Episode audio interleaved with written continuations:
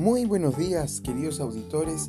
Están, mi nombre es Gonzalo Vergara y estamos aquí en un nuevo episodio, en el primer episodio de toda una serie de podcasts que tendremos para ustedes orientados a descubrir las herramientas que aceleran todo el aprendizaje dentro de una organización.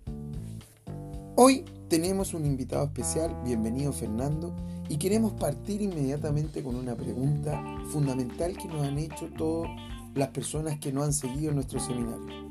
La pregunta dice, ¿por qué hoy en el escenario que enfrentamos toma tanta importancia la neurociencia para los empresarios? ¿Qué podemos realmente obtener de ella?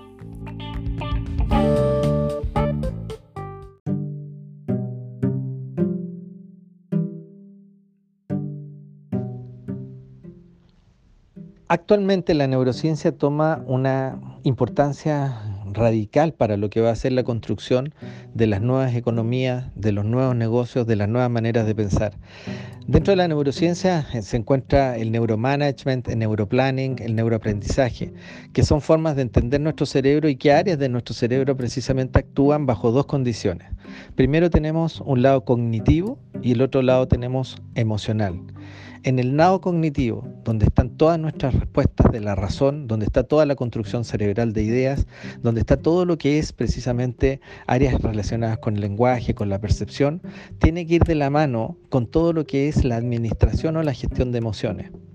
Esos dos caminos nos permiten tomar las decisiones más adecuadas para que los empresarios que hoy día no tienen las respuestas adecuadas o para las cuales fueron entrenados tengan esa posibilidad de nuevos conocimientos, de manera tal que ellos y sus equipos puedan tomar las decisiones adecuadas en términos de la eficiencia que se va a requerir en las nuevas generaciones de empresas y empresarios de Chile.